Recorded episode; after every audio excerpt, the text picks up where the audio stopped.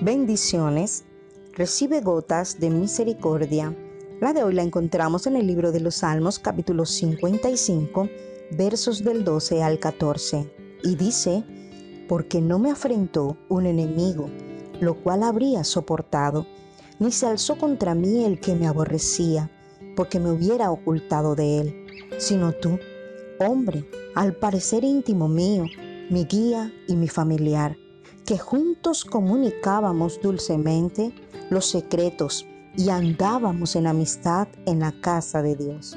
El salmista escribe una canción que arroja tristeza y decepción, situación en la que muchos hemos estado en algún momento, cuando nos hemos sentido señalados, traicionados, perseguidos y angustiados por tal condición.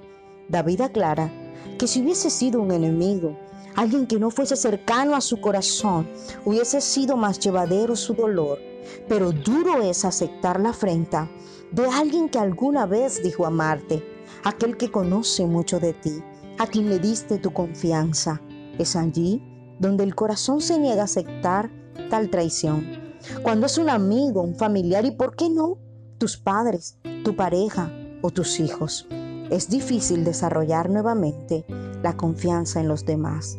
En este punto, nuestro corazón puede encontrarse herido, pero es más triste cuando ese alguien aparentemente buscaba a Dios junto a ti, puesto que somos capaces de juzgar a otros, creyendo que cuando alguien llega a estar en intimidad con Dios, no sería capaz de dañar a otros.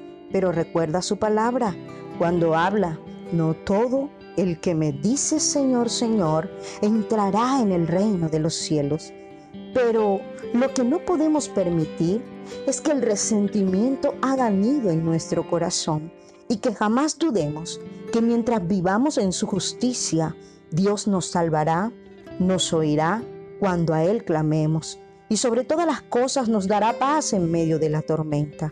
Entonces, recuerda que Jehová peleará por ti y sanará el quebranto de tu corazón, porque tú eres la niña de sus ojos Solo esfuérzate y entrega la opresión y el dolor de tu corazón, y Él levantará bandera a tu favor.